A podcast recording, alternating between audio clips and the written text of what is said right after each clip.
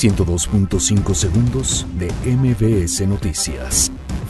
Andrés Manuel López Obrador asegura que aeropuerto en Santa Lucía será más eficiente que el Nain. Profeco revela que 11% de gasolineras roban alrededor de 100 mililitros por litro. Semáforo delictivo alerta por aumento de secuestros y homicidios en la Ciudad de México. Taxistas anuncian movilización en la capital para exigir cancelación de aplicaciones. Transportistas dejan de prestar servicio en Nuevo León en demanda de alza de tarifas.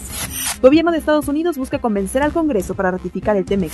Juan Guaidó afirma que el gobierno de Nicolás Maduro saliva con su detención.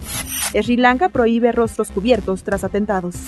Irving Chucky Lozano se pierde el resto de la temporada con el PSB por lesión.